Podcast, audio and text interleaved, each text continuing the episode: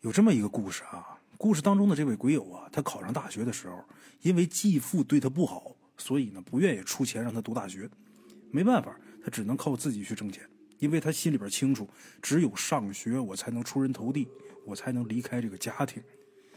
说是自己挣钱攒学费，但是啊，咱们鬼友这个身体很虚弱，身体并不好，去打工呢也没人愿意用他。后来村里边的富人呢，听说咱们鬼友急用钱。给他介绍了一份工作，这个工作啊，其实特别简单，就是帮这位妇人送饭。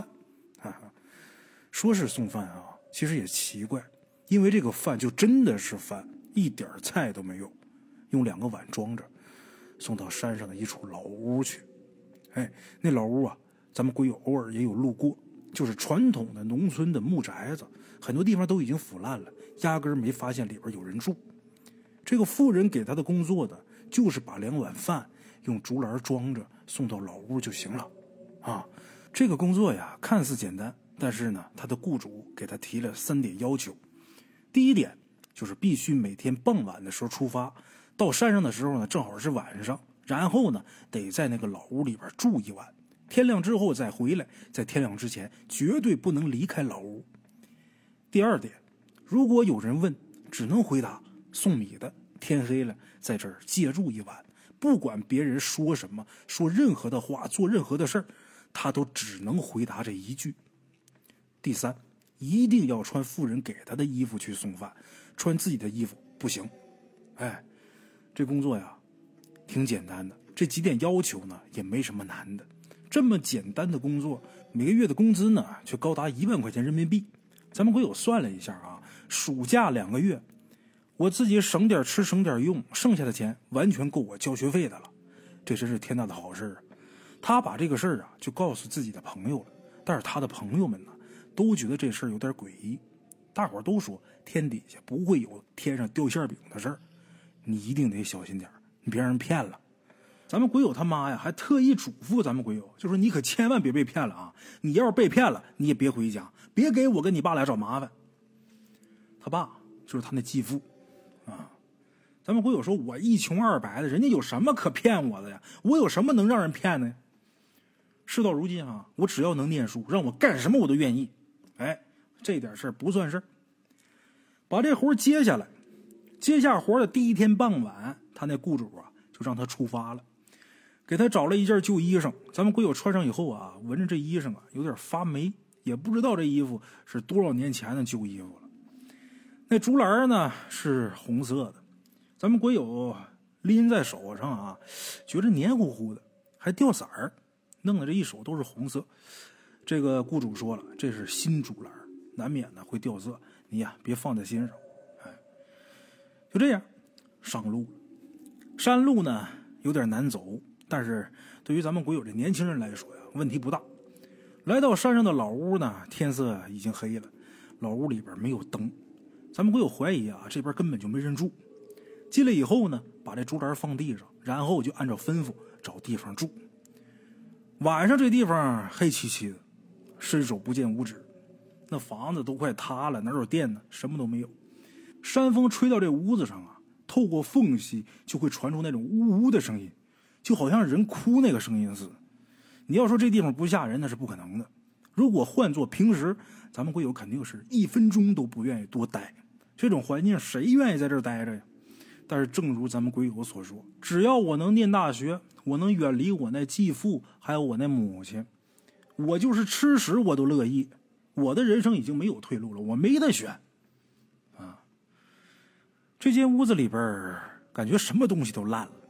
咱们鬼友想上楼去看看楼上有没有人，把脚踩在那木楼梯上。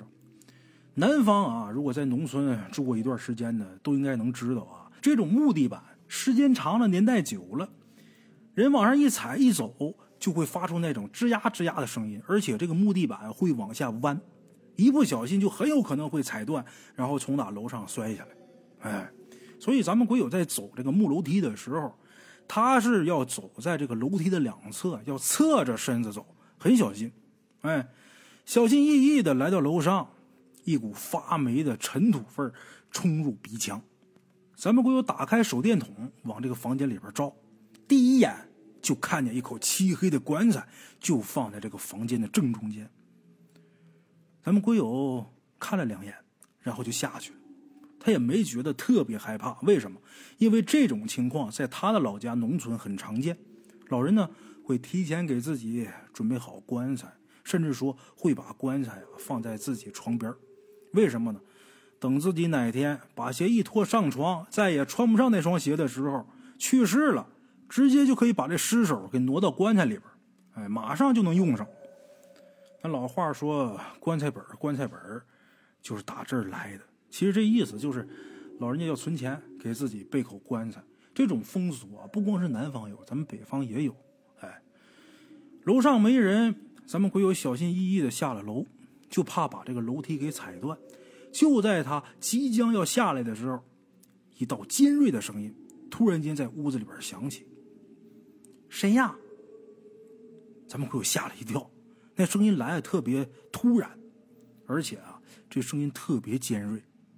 他本来以为这一楼没人住，这一听哦，原来一楼有人住啊！他按照他雇主的吩咐，然后回答：“哦，送米的，天黑了，在这借住一晚。”哦，那声音很尖锐，但是在尖锐的同时，还带着奶声奶气的那个意思，听着像小女孩啊，既然这屋子里边有人，那咱们鬼友肯定是不能住了，重新朝楼上走。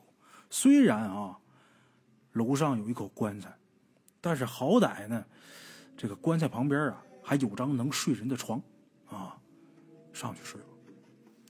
可是就在咱们鬼友回头往楼上走的时候，在幽暗的黑漆漆的楼梯前方，突然间传来一道声音：“谁呀？”咱们鬼友愣了，楼上也有人住啊！刚才那床铺上分明就是空的呀，难道我没看仔细吗？还没等咱们鬼友回答呢，楼下那个小女孩啊就说话了：“哦，是送米的。”楼上没动静，咱们鬼友只好在一楼外屋找个地方睡觉。这地方啊，连张床都没有。幸好啊，这地上有一些废纸箱。咱们鬼友呢，把那些纸箱铺在地上，呃，用废纸箱有的啊，折吧折吧当枕头。这上面都是灰呀，拍了好几次才勉强算是干净了。啊，躺在纸箱上，咱们鬼友啊睡了一宿。说来也奇怪啊。明明是躺在地上睡觉，可是呢，他睡起来比家里边舒服多了。为什么？因为他继父啊，从来不给他装空调，家里边啊特别热，这地方睡觉啊凉飕飕的，哎，觉得特别舒服啊。好好的睡了一晚上，等醒过来之后，他发现那竹篮啊没动过位置。打开竹篮一看，里边的饭呢竟然还在。咱们鬼友也纳闷了，我跑山上来给送饭。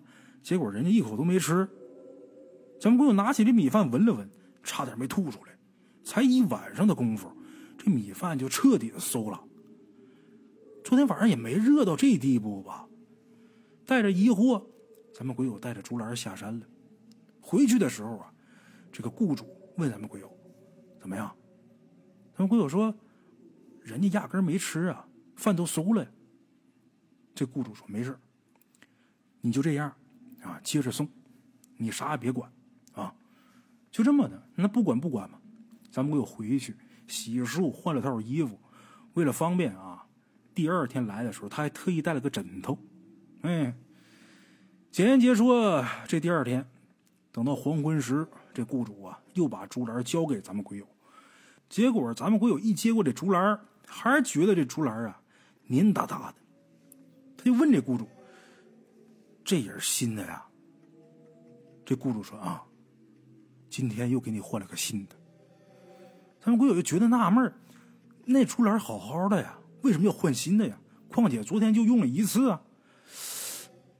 这这这粘手这个东西，闻着也不像油漆，有点腥，这味道很怪，又有油漆的味儿，说不出来。得了，我也别瞎合计了。拎着竹篮又上山，结果来到这老屋的时候啊，咱们鬼友就看见这个地方站了一个自己特别眼熟的姑娘。在看第二眼的时候，咱们鬼友就把他给认出来了。谁呀？咱们鬼友初中时候的同学，名叫邢慧娜。哎，这姑娘啊，初中毕业的时候呢，咱们鬼友还曾经跟她表白过，可是呢，被人家给拒绝了。人家姑娘当时啊，拒绝他的时候啊，说话也挺委婉的，说是自己年纪太小了，不想早恋。可是没过几天啊，就传出来这邢慧娜跟班草两个人搂搂抱抱的消息啊。咱们鬼友当时也是傻啊，还去问人家姑娘为什么违背自己说的话。这姑娘当时一听这话啊，就你也太不明白事了，就很不耐烦。结果啊，就把咱们鬼友给骂了，骂咱们鬼友说：“你不要脸啊！我就是喜欢帅哥，我就是瞧不上你那大傻逼。”咱们鬼友啊，当时这心里边受的打击也不小。其实呢，咱们鬼友也不算丑，长相呢也得算是中等，挺普通的啊。但是这份屈辱呢，让咱们鬼友觉得特别难受。辛慧娜看见咱们鬼友，就问他：“好，现在你送饭啊？”咱们鬼友说：“是啊。”说：“你怎么在这儿啊？”然后辛慧娜呀指了指这老屋对面那房子，然后说自己就住那儿啊。鬼友看了看那房子，离这老屋不远。不过这个邢慧娜哈，她是怎么知道咱们鬼友是来送饭的呢？咱们鬼友想啊，估计这个雇主啊，以前也找过别人来送饭，啊，他也不知道该说什么啊。想起当年的屈辱，就觉得自己啊也没脸开口。可是邢慧娜呢，却突然间问他：“你今晚是不是睡这儿啊？”啊，是睡这儿。这破破烂烂的，你要不到我家去睡吧？反正我家也没别人。邢慧娜这么一说，咱们鬼友一下就觉得不好意思了。咱们鬼友就说：“那不好意思，我一个大小伙子，你一个姑娘，不太合适。”但是这邢慧娜啊，她倒是不在乎。嗨，你怕什么呀？咱都已经长大成年了，玩玩而已嘛。你别说出去就行啊。咱们鬼友当场就愣了，有点不敢相信自己的耳朵了，因为这邢慧娜的话听着特别有引诱他过去跟他一起住的意思。鬼友心想啊，才短短三年不见。他怎么就变成这样的人了？有点接受不了这种感觉。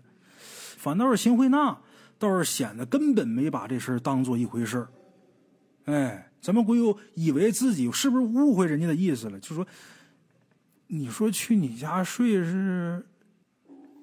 这邢慧娜啊，不假思索的说：“你想干啥都行，给钱就行。我收的应该也不贵，五百块钱一晚。”咱们鬼友知道是不贵，呃，虽说没吃过猪肉啊，好歹也见过猪跑啊。听说这年头，包夜都一千五了。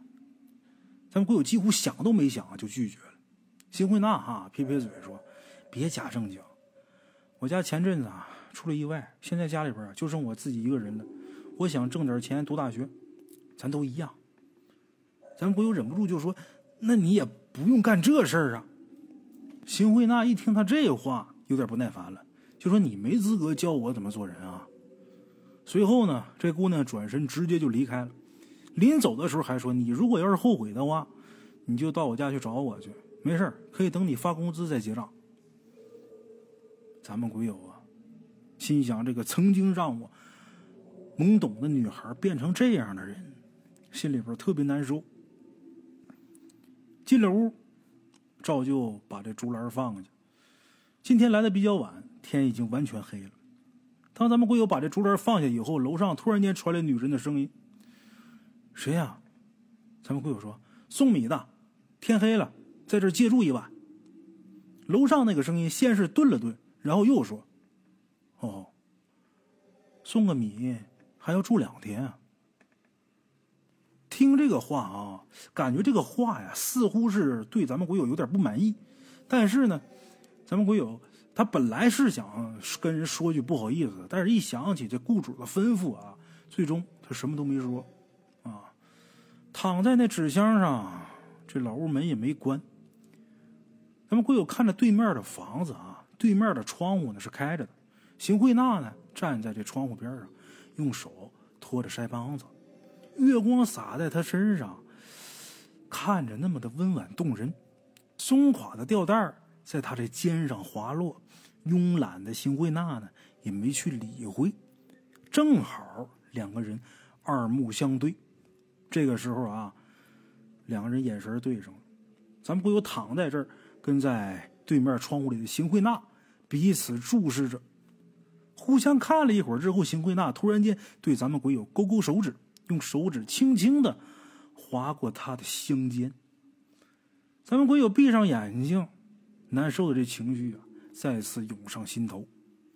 就算他曾经侮辱过我，我也不希望他能变这样啊！哪个男的能接受这种事儿啊？曾经被自己视为最宝贵的女孩，如今却为了碎银几两，允许任何男人往自己床上爬呀！想着这些事儿也闹心。今天晚上注定是个无眠夜了。鬼友起身关上了半扇门。为什么关半扇？把这一半门关过来，把我挡上，我就看不着他了。为什么不全关上？全关上热，留一半啊！关上半扇门，想了很长时间以前的事不知不觉呢，就想到了深夜。山脚下村委会钟楼的钟声响起，那钟楼啊，每三个小时报一次点，这会儿啊，应该是半夜十二点。得了，别想了，赶紧睡吧。咱们鬼友决定要睡觉的时候啊。屋里边突然间传来声音了，什么声音呢？那是摇椅压在木地板上那个声音，摇晃那个声音，每一声，在这个寂静的黑夜，都显得很响亮。鬼友心想：是那小女孩在玩吗？这都半夜十二点了，这姑娘还不睡，这孩子也真皮。咱们鬼友没理那个小孩嘈杂的声音啊，闭着眼睛。努力的让自己睡过去，赶紧睡吧，要不然明天什么也干不成。啊！可是这个摇椅的声音呢，却持续了很长时间，他根本就睡不着，也不知道翻来覆去的折腾多长时间，那声音呢，总算是消停了。这声音一停，咱们鬼友啊，才松了一口气。他想睁眼看看这孩子是不是踏踏实实睡觉了，可别再折腾别的去了。就在他睁眼的那一刻。一张苍白的脸突然间出现在他面前，这把咱们鬼友给吓的。不是旁人，那小姑娘。这小姑娘看着也就是五六岁那个样眼睛特别大，在黑夜里边阴沉沉的。这张脸特别白，比刚刷过的墙还要白几分。嘴唇看着也毫无血色。这孩子就站在咱们鬼友身边。居高临下的看着他，可能是觉得好玩啊。这小姑娘还翘着脚尖看着他，看着像跳芭蕾似的，垫着脚站着。咱们鬼友被这小女孩突然出现吓了一跳，本来想说点什么，但是想起雇主对他的交代，最后他什么都没说。这小女孩看了他一阵子，好像是觉得无聊，又往门外走。她全程都好像在跳芭蕾。一直是翘着脚走路，鬼友心想：这不行啊！人家姑娘这么小，外边黑漆漆的，不能说让一小孩深更半夜的在深山老林里边出门啊。于是，咱们鬼友站起身，想把门关上，这样这小女孩啊就没法出去了。可是，就在咱们鬼友要关门的那一刻，对面突然间响起邢慧娜的喊声：“别关门！”鬼友抬头看一眼，才发现都过了这么长时间，邢慧娜竟然还站在窗户边上看着他。邢慧娜满脸焦急，摆明是一副啊不希望咱们鬼友把门关上的那个意思。咱们鬼友就纳闷了：我关不关门，跟他有什么关系？就在他发愣的时候，这小女孩啊，却不知道什么时候已经走到这个山道上了。这一下可把咱们鬼友给急坏了，赶紧对那小女孩大喊一声：“回来！”突然，这小女孩停住脚步，回过头来看着咱们鬼友，而邢慧娜也是突然关上了自家窗户。刚才还在跟咱们鬼友对视的邢慧娜，在咱们鬼友出声以后，立马关窗离开了。话分两头，咱再说说这小女孩。小女孩停住脚步以后，回过头来看着咱们鬼友，死死的盯着。然后这姑娘突然间说话了。但是这姑娘说话的时候，嘴竟然没张开，那大大的眼睛盯着咱们鬼友，尖锐的声音直接感觉好像从喉咙里边发出来的。谁呀？这时候，从房间二楼突然间传来了声音：“是送米的。”小女孩摇摇头，这声音突然间变得更加尖锐：“不是送米的。”这一幕在咱们鬼友看来满是惊悚。谁见过说话不张嘴的人？你跟我玩腹语呢呀？玩腹语的也没有这么大声音啊！咱们鬼友吓得连连后退，可是突然间感觉自己撞着什么东西了，回头一看，可把他给吓坏了。不是旁人，是那个女的，那脸那个白呀，就跟抹了一层白面似的，跟刮了大白似的。这眼睛啊，瞪着，眼珠子一直往上翻，这嘴唇啊抹的血红血红的。这脚上踩着一双很老旧的绣花鞋，扎着一个又大又粗的麻花辫儿。这时候，他走到那个放着米饭的竹篮旁边，弯下腰，背对着咱们鬼友，打开竹篮。令人毛骨悚然的是啊，哪怕是他背对着咱们鬼友，可他那脸却一直对着他。打开竹篮以后，这女的突然间说话了：“是送米的。”这小女孩哈。不知道什么时候已经出现在咱们鬼友身边，她一步一步的凑近咱们鬼友，然后说：“都说了，不是送米的。”就这一幕，搁谁也绷不住了呀！咱们鬼友早都快吓死了，第一反应赶紧逃离。人当碰见恐怖事情的时候啊，人在心生恐惧的时候，首先想到的就是逃，逃离这个恐怖的源头。跑，这是人的本性。咱们国友绷不住了，跑，脑子里边就一个念头：赶紧跑，头也不敢回，撒开双腿往外跑。这风啊，在他耳边呼呼作响。可等他跑到山道上之后啊，咱们鬼友就懵了，不知道该往哪儿跑。山路漆黑，伸手不见五指，前面放眼望去，是一片黑暗的深渊。要是一个不小心踩空了，从哪台阶上摔下去。估计连命都没了，怎么办呢？就在这千钧一发之时，邢慧娜他们家的门突然间打开了。邢慧娜他们家里边啊，没有这个日光灯，是那种很老式、很昏暗的白炽灯。但是人呀，好在有电，有点亮。这会儿在咱们鬼友眼前开了一条路，鬼友不顾一切冲进邢慧娜他们家，随后呢，用力关上门。关门以后啊，咱们鬼友大口大口的喘着气，感觉自己的心脏都快跳出来了，俩腿也是一个劲儿的发软呢，最终是很无力的坐在地上。这这到底是怎么回事啊？努力爬起身，来到一楼窗户边上往外看，就见那对母女还站在门口，眼睛一直盯着咱们鬼友这个方向看。咱们鬼友往回看了看，想询问邢慧娜知不知道这是怎么回事可是却不见邢慧娜的踪影，咱们鬼友呢，又看向那对母女，结果把自己给惊着了。那对母女的位置竟然朝咱们鬼友这边近了一大段的距离。刚才他们之间的距离大概得有五十多米，可就在咱们鬼友回头看了一下的时间，就是回头看了一下而已，短短也就两秒钟，他们却往前前进了将近二十多米。咱们鬼友能清清楚楚的看见他们的脸。尤其是那花衣裳，血红色的嘴唇，在月光的照耀下，让人头皮发麻，不寒而栗。啊！眼看着那对母女距离咱们鬼友越来越近，咱们鬼友知道了，这地方也不是一个久留之地。但是啊，他心想，我要是跑的话，我得叫上邢慧娜一起跑啊！我不知道那母女俩到底是个什么东西啊！这时候，他的脑海里边已经有了大胆的猜想，就是这母女俩根本就不是活人。如果说我自己跑了，那邢慧娜，她被伤害了怎么办？咱们鬼友连忙喊了几声“邢慧娜”，但是没有得着回应。昏暗的屋里边，仿佛只剩下他一个人。他的声音撞击在斑斑裂迹的老旧墙壁上，渗入年久失修的裂缝里。这屋里边只有他自己的回声，半点邢慧娜的答复都听不见。他忍不住的又看向窗外，可窗外的一张脸差点把咱们鬼友吓死。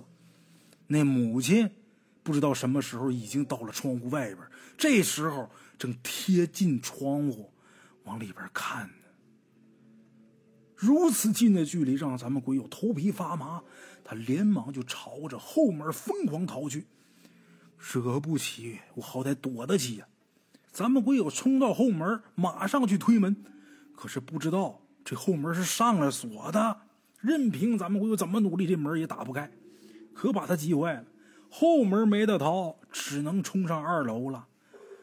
二楼也是昏昏暗暗的，看不见邢慧娜的身影。咱们鬼友关上门，大口大口的喘着气，哆哆嗦嗦的从打这个口袋里边摸出他自己的破手机，想给雇主打电话。他没办法。给别人打，也不能报警，为什么？因为这个小山村啊，离这地方最近的警察局也在镇上。如果说警察到这儿来的话，至少得将近两个小时的路程，再加上上山，恐怕呀，得两个半小时。到时候肯定是来不及呀，报警不管用。赶紧打给雇主，等电话接通以后，那边传来雇主很疲倦的声音。似乎是被咱们鬼友在睡梦当中给吵醒了，咱们鬼友都快吓死了。我管你睡不睡觉啊！你到底让我干的什么活啊？怎么回事？我现在好像被两个鬼给盯上了。那边一听他这话啊，很吃惊的问他：“你没按我说的做吗？”那那小孩往外跑，我能眼睁睁的看着深更半夜一个孩子往这深山老林里跑吗？我就没忍住，我喊他了呀。哎呀你可真是的！哎，你惹祸了！咱们会有忍不住说出自己心里想的了。那到底是不是鬼呀？那俩人？那边沉默了几秒，最后说：“是，而且是厉鬼。你先别慌啊，眼下有一个办法能救你的命。你去送米的时候，你有没有注意到二楼有口棺材？啊，我看见了。”现在能救你自己的唯一办法，就是你躲到那棺材里边，一句话都别说，什么事也别做。等过了子时以后，他们就害不了你了。咱们鬼友一听这话，差点没破口大骂。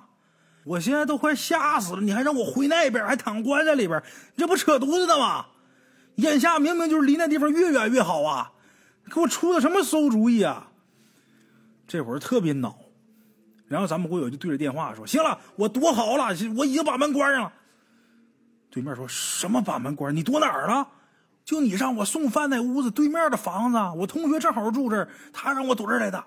我同学姓邢，村里可能就就他家姓这个吧。对面雇主那声音啊，感觉很懵。你疯了吧？对面房子怎么可能住活人呢？姓邢那丫头，她早早就砰的一声。雇主这话还没说完呢，咱们鬼友就听见楼下的大门突然间被撞开了，伴随着开门的吱呀吱呀的响声，咱们鬼友觉得头皮发麻。楼下大门可比我楼上这个门坚固很多呀，他们连那都能撞得开，这二楼这门那受得了吗？咱们鬼友惊慌的打开门一看，这个楼道，楼下面多出了那母女俩的声音。他们走楼梯的时候，并不像正常人一样。走上来，而就跟蜈蚣一样趴在台阶上，四肢看着极其扭曲，用怪异的姿势往上爬，却一点声音都发不出来。我的天哪，哪受得了这个刺激？连忙飞快的朝二楼窗户逃。既然这会儿楼下下不去，即便下去了后门也打不开，那我不如直接跳窗户。跑到窗户边，下边一片漆黑，什么也看不清。去你！爱咋咋，哎，我顾不了那么多了，直接就从那楼上跳下去了。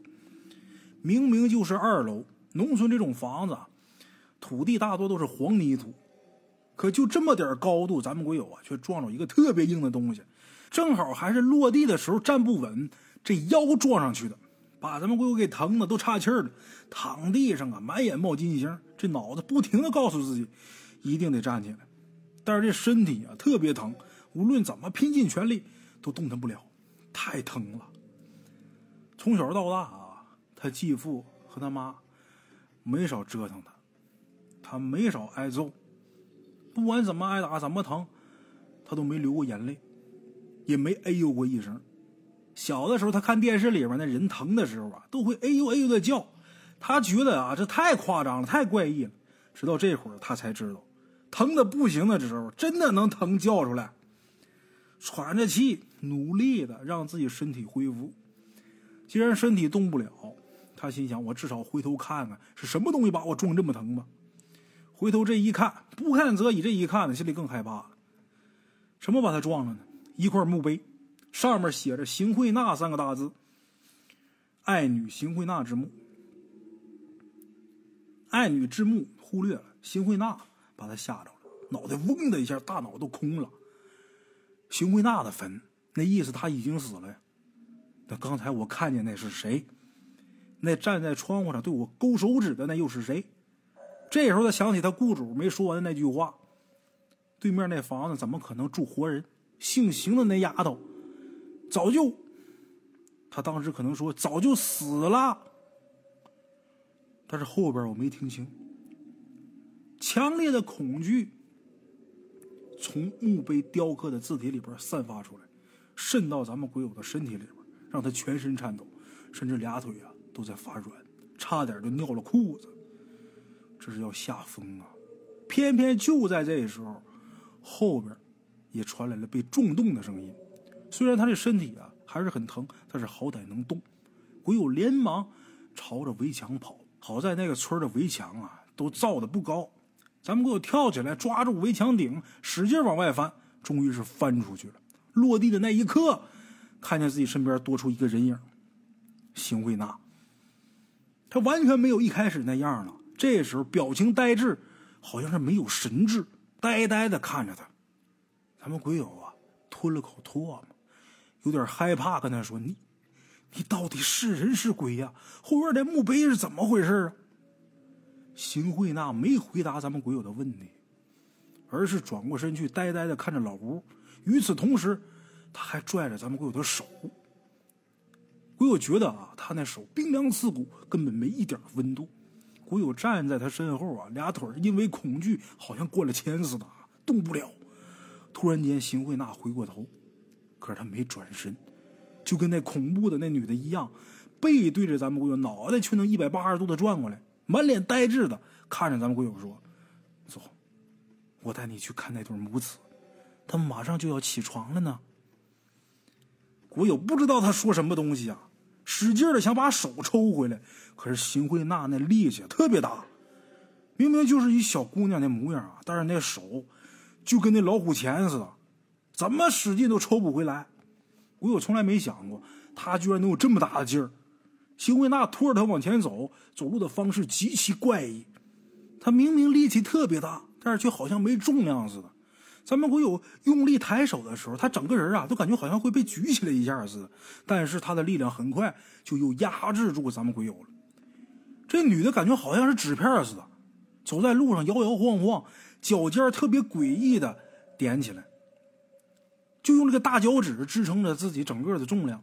抬腿的时候呢，这腿呀会九十度笔直的伸出去，然后再用脚尖落地之后再起另一条腿。正常人谁会这么走路啊？当风吹过来的时候，没重量的辛慧娜东倒西歪的，甚至说有的时候会趴地上，就跟蛇似的啊往前滑行。咱们不有急坏了，也吓坏了，赶紧跟辛慧娜说：“以前是我自不量力喜欢你，我招你我不对，对不起，我错了，你能不能放过我？我好不容易考上大学的，我好不容易要有自己的人生，我求求你了，你能不能放过我？以后我给你烧香，给你上供，我过逢年过节的我都给你整，行不行？”邢慧娜突然间回过头，依旧是满脸呆滞，傻傻的笑。我带你去看那对母女，他们正在换衣服呢。我的天哪！咱们鬼友简直恨不得我赶紧吓死过去得了，就毫无知觉就完了。可别看这个受不了啊！邢慧娜力气太大了，无论咱们鬼友怎么挣都挣不开。最后啊，把咱们鬼友一直给拽到这老屋门口。鬼友吓得四处乱看，却见不着那对母女。这时候，邢慧娜呀又说话了：“我带你去看那对母女，他们在找你呢。”鬼心想：“找我找我干什么呀？他们好像还在对面那屋里呢。”因为这会儿咱们鬼友已经看不见他们的身影了啊！鬼友又想低头看一下邢慧娜的脚，可就在他低头那一刻，月光洒落，照出咱们鬼友的影子。明明他身边只有邢慧娜，可是呢，却多出了两道影子。一个影子是个女人的样子，大胸脯翘着脚，那麻花辫甚至也隐隐约约的能瞧见。另一个影子，咱们鬼友脖子一阵冰凉，是那个小小的影子。正骑在咱们鬼友的脖子上，抱着他的脑袋呢。鬼友吓得使劲抽手，终于把自己手扯回来了，疯狂的往自己脑袋后边拍，希望能把这小影子给赶下去。怎么办呢？眼下已经没地方可以跑了。就在咱们鬼友这么想的时候，邢慧娜突然间说话了：“去棺材里边躲着，他们找不到你，找不到你。棺材里边躲着。”他那雇主也给过他这个建议，鬼友这会儿咬咬牙，横着也是死，竖着也是死，我不如试一试呢，死马当活马医呗。咬着牙，终于狠下心，已经到了这一步了，跑不了，我能去哪儿啊？往二楼跑，因为当时他太着急了，忘了这楼梯呀得侧着走了，这楼梯呀被咱们鬼友给踩断了，他直接从台阶上摔下来了，这身体呢磕了好几下。最后一下还撞脸上了，疼的咱们鬼友啊，捂着脸，踩着那半截楼梯飞快上楼，可算到了二楼了。在这个昏暗的房间里边，他一下就扑向棺材，使劲把这棺材盖往外推。这棺材盖特别沉，使出九牛二虎之力，可算把这棺材盖给推开一点。当这个棺材盖打开的那一刻，这里边窜出一股寒气，棺材里边的温度啊，比外边的温度要低很多。忍着恐惧爬进棺材，然后从里边把棺材盖努力给它合上。接下来就是听天由命了，心跳的越来越快，在这棺材里边不敢说话，甚至连呼吸都得压制着，不敢大口喘气，这就叫大气都不敢喘。这时候就听咚咚咚，棺材外边传来上楼梯的声音，让咱们鬼友心里边怎么也想不明白，怎么回事？第一，那对母女上楼的时候一点声音都没有。第二，那楼梯不是被我给踩断了吗？这么沉重的声音，只有走在楼梯中间才能传出来呀！怎么回事啊？躲在棺材里边，不断的为自己祈祷，希望自己能熬过这一关。突然间，就在他身边响起那小女孩的声音：“那人是谁呀？哪儿呢？好近呀！”简直就是站在他这口棺材旁边说的话。这时候，那母亲突然间开口了。是送米的。小女孩又说了：“都说了不是送米的。”咱们鬼捂着嘴，眼泪忍不住都快流出来了，不断的告诉自己啊，一定得活下来。好不容易考上大学，好不容易见到新的人生的希望，我绝不能死这儿。求生欲很强，躲在棺材里的时间极其难熬，每一分钟都好像是一个世纪那么长时间。咱们鬼友也不知道到底过了多长时间，反正外边终于是安静了，没声音了。可他还是在棺材里边不敢动，他不敢贸然暴露自己的位置，他就静静的等着。大概等了能有十几二十分钟吧，这棺材突然间被推开了，那母亲的脸就出现在咱们鬼友的面前。他推开棺材，正好跟咱们鬼友对视，他吓坏了，连忙就说。我没害过你，冤有头债有主，我不知道自己我哪儿惹你了，我就是来干活的。我求你，谁害的你，你找谁去吧。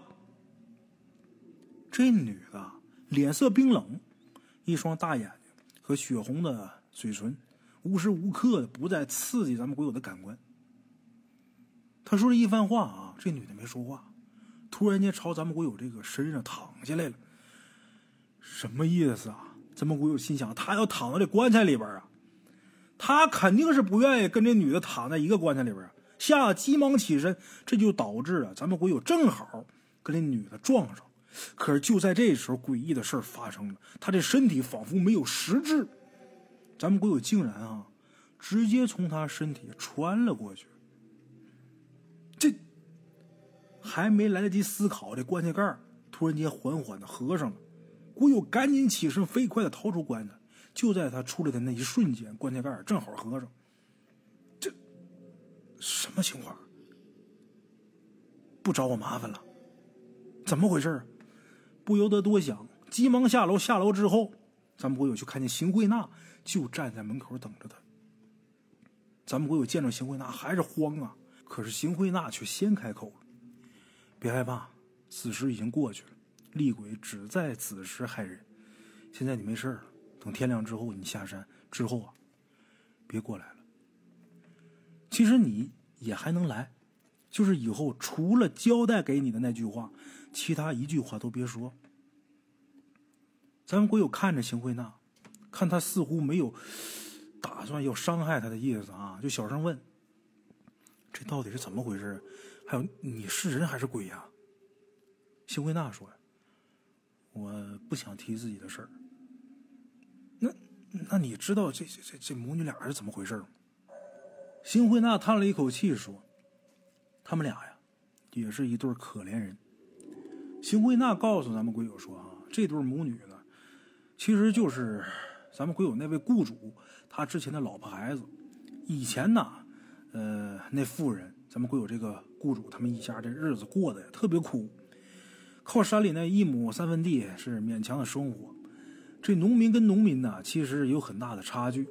北方的农民呢，地多，土地大。”你比方到黑龙江，那都吝赏算，是不是？你黑吉辽土地肥沃，每年呢不但自己够吃，这个卖粮食也能赚不少钱。哎，有的时候啊，就是即便再不好的时候，保命是没问题的。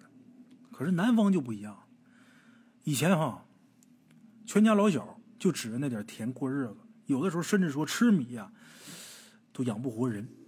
所以说，南方很多农村呢。很多年前呢，都有这个吃番薯的传统，并不是说，呃，多喜欢吃番薯啊，而是说能种的地太少了，不种番薯，这人就得饿死。哎，这个富人他们一家呢，本来呢也挺清贫的，但是好歹这日子还算能过。直到有一天啊，他们这土地庄稼被暴风雨给冲毁了，这一家人呢，那肯定得挨饿了。这富人知道。这种没有出头之日的日子过够了，要想不再让自己的妻儿忍饥受饿，只能说一个人出山去闯荡去。于是呢，他把他的妻子还有女儿就留在这个山里边，然后他一个人出去闯，去奔活路去。他媳妇跟孩子呢，一直等着自己丈夫、自己父亲回来。这一等一晃就是两年光景。这两年，这母女俩就是靠别人接济过日子。哎，两年过去了，出去这位啊，还真挣着钱了，带着钱回到家，一家人美滋滋的，认为这幸福生活啊，终于是要来了。以后呢，他们就搬到城里去住去了。含辛茹苦多年的妻子呢，也忍不住把这好消息啊，告诉了娘家人。她就是想告诉全世界，自己男人终于是有出息了，难熬的那段日子终于是过去了。他想把自己的喜悦分享出去，但是有句话叫“财不外露”，这句话啊，在全世界任何一个地方，只要有人的地方，这句话都适用。这么简简单单的道理，他这个农村家庭主妇没想到。哎，这妻子娘家有个叔叔，听说侄女他们家发财了，哎，他这叔叔啊，正好是个老赌棍。早就把这家底儿给输得一干二净了。那天家里边这男的，也就是这位雇主啊，去城里边看房子，想买个新房子给老婆孩子住。可是这叔叔呢，他为了再弄点赌资，自己打麻将没钱了，输净了，想弄点赌资翻身，半夜就潜到这侄女家里边。没成想，被半夜起夜上厕所的这小孩给看见了。这媳妇儿就特别生气，这一看是自己叔叔啊。这自己叔叔怎么能干这事儿？整个耍钱把自己家输干了还不行？我们家好不容易挣点钱，你要给偷走拿去耍去，特别来气，就要把自己叔叔给扭送派出所。那个时候正好是严打的时代，那个时候偷东西抓着，可不是说像现在这么处理这么简单。哎，那叔叔特别害怕。这种人穷凶极恶，你再威胁着他了，你还打不过他，最后一这叔叔一不做二不休，就把这娘俩都给杀了。啊，但是坏人很快就被抓住了。那时候啊，也不需要什么法院宣判，直接拉出去念了一遍他的罪责，直接就给崩了。哎，虽然说他得着应有的惩罚了，可是呢，这媳妇儿怨念难消，含辛茹苦这么多年，享受尽了多少人的白眼儿，如今啊，终于能翻身了，终于能带着孩子和老公一起住进大房子里边，终于算是这这站起来了，但是却是黄粱一梦。带着这遗憾走的，这怨念就越来越重，最后化为厉鬼。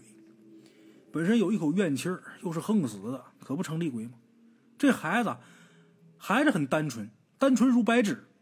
可是跟这个母亲在一起啊，时间长了也会受怨气所影响，也成了小厉鬼了。辛慧娜呀，把这事儿跟咱们鬼友说了。咱们鬼友听完之后呢，辛慧娜呢转身就走了，也不愿意跟咱们鬼友多说话。那天晚上，咱们鬼友可以说是他终身难忘的一夜。第二天天刚蒙蒙亮，他就下山了。下山之后，直接去找他那雇主，那雇主就问他说：“有没有事儿啊？”咱们鬼友说：“有没有事儿？”行了，也别说那些没用的。你老婆孩子的事儿呢，我也知道了。你为什么要给他送饭呢？这雇主啊，面露难过。然后跟咱们鬼友说：“你知道吗？厉鬼害人先弑亲。我是这个家的父亲，如果我出现在他们身边，他们会控制不住对我的想念，肯定会拉我一起陪葬的。我老婆死以后啊，我一直没再娶，因为我忘不了她，我也不会忘。我媳妇儿痴痴的等我那么多年，在得到幸福之前离开我了。”子欲养而亲不待，这话啊，一般是形容父母的，用在我老婆身上也很适合。其实，老婆孩子如果真想让我去陪他们，我也没有怨念。可是你说我父母也老了，他父母也老，你说我也死了的话，这双方父母谁管呢？谁照顾？我苟活这么些年，不就是为了把两边父母照顾好？等四位老人都百年离去。我也可以毫无亏欠去找我老婆孩子去了吗？我还能告诉他，我把你爸妈都已经照顾好了。鬼友说：“你就不担心他害我吗？”我担心呢。所以那竹篮有蹊跷。我跟你说，这差事啊，你别看就是个送饭，这差事有说头，叫送米人。说白了，也就是送米供奉鬼魂的人。过去老年间呢，送米人呢。都是被厉鬼死者的家属残害的无辜人，死者家属怕厉鬼弑亲，就故意杀一个无辜人，然后请来高人，让送米人没有神智，但是还能行动，只负责给厉鬼送米供奉。现在是法治社会，我也干不出来这种事儿，所以我就请活人送米。我每天买一个新的竹篮，然后把自己的血滴在红油漆里边，好好的刷到这竹篮上。所以啊，你每次拿过竹篮的时候，你都会觉得黏黏的，就是这个原因。亲属的血腥味可以盖过你的气息。厉鬼不杀送米人，他知道这送米人不是活人。为了不让你被厉鬼发现，我每天都给自己抽血，用新的竹篮、新的油漆去刷。每天都得抽新鲜的血，这样才能保证这个血腥味足够浓郁。送米人毕竟是没有神智的奴仆。只会说一句话，就是自己是送米的。可是你一旦开口说了别的话，就会被发现你不是送米人，而是个大活人。等到子时，厉鬼就会控制不住害人的心。说到这儿的时候啊，这位雇主啊，突然间抬起了自己的胳膊，让鬼友看了一下他的针眼，还让咱们鬼友进了他的家。这屋里边都是抽血用的试管和针头。这雇主也是满脸惭愧的说呀。实在抱歉，我让你去干这么危险的事主要是啊我太难过了。我老婆孩子是厉鬼，这些年来呀，从来没人敢供养他们。我哪忍心看自己老婆孩子连点香火供奉都没有？没办法，所以我才出此下策。咱们鬼友又问：“那那姓邢的丫头是怎么回事？你知道吗？”哦，那孩子也是可怜。去年春天的时候啊，他自己在家洗澡，不小心摔倒了，就是摔个跤。你说都是摔跤啊，有的人呢没啥事他就把脑袋给磕着了，就再没起来。咱们鬼友一想，去年春天，怪不得我不知道这事儿。那时候我还在县城里边读寄宿高中呢，暑假也没回来，因为要在县城里边打暑期工嘛。啊，暑假的时候打个工。他继父啊不愿意他念书，说念书也没什么出息，从来也不给咱们鬼友生活费。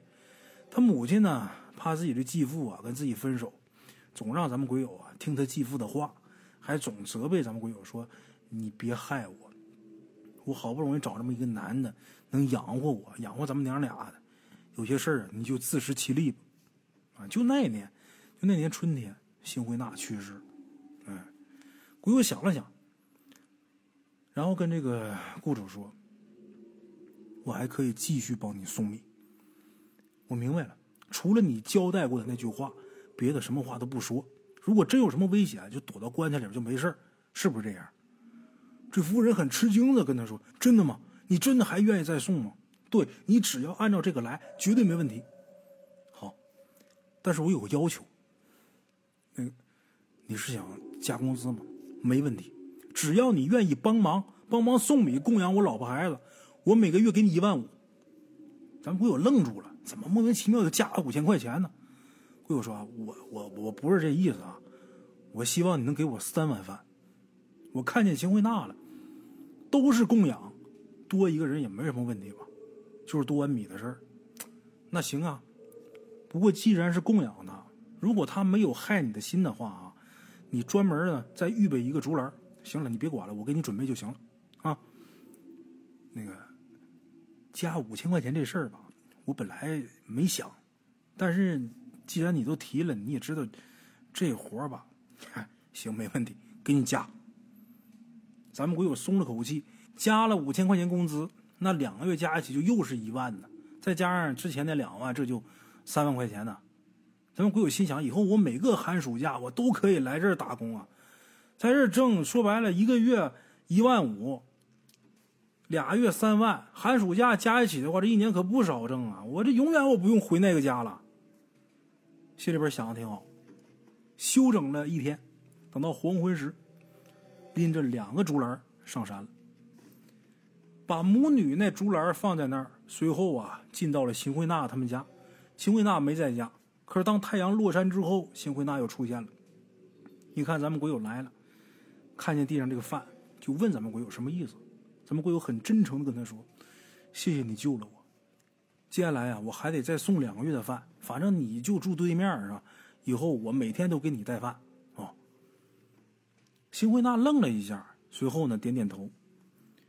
鬼友看着他，心想啊，以前他虽然羞辱过我，就说人家愿意喜欢帅哥，不喜欢我这大傻逼。虽然说我在人家眼里就是个大傻逼，但是在紧要关头啊。人家还是救了我一命，挺好的。来到窗边，看着对面的老屋，然后咱们鬼友问邢慧娜说：“你之前说让我来你家睡，也是为了救我吧？不让我住那个危险的老屋，对吗？”邢慧娜坐在那个竹篮边上啊，没吃饭，端起来闻了闻，然后说了声“对”。然后咱们会友又想起来昨天晚上啊，邢慧娜那从肩膀上滑落的吊带。还有对他勾手指的那一幕，此时此刻呀，觉得有点脸红心跳的。可是随后自己又努力的摇了摇头，阴阳两隔，可不敢多想。随后那两个月，一切呢也都算顺利，没有再出现什么大的意外。两个月时间很快过去了，咱们国友也如愿的拿到了学费。之后这个工作呢，每到寒暑假他都会来做，但是人家雇主啊也有要求，也不是说你想送多少天就送多少天，每年固定送两次，一次呢连续送四十九天，哎，这活呢咱们会有干了三年，为什么就三年就不干了呢？因为呀，三年之后啊，这雇主请高人把自己那媳妇儿和孩子那亡魂呐，给引到别处去了，到别处给找个地方啊，然后给每天给念经啊，让他们在那儿听经效怨。邢慧娜的亡魂呢，也不知道去哪儿了，但是据说也是家人请了高人给指引，走了一条光明大道了啊。听到这个结果呢，咱们鬼友也很是欣慰。这些年在这挣的钱呢，也够他读完大学的了。这个故事的结尾啊，也算是圆满。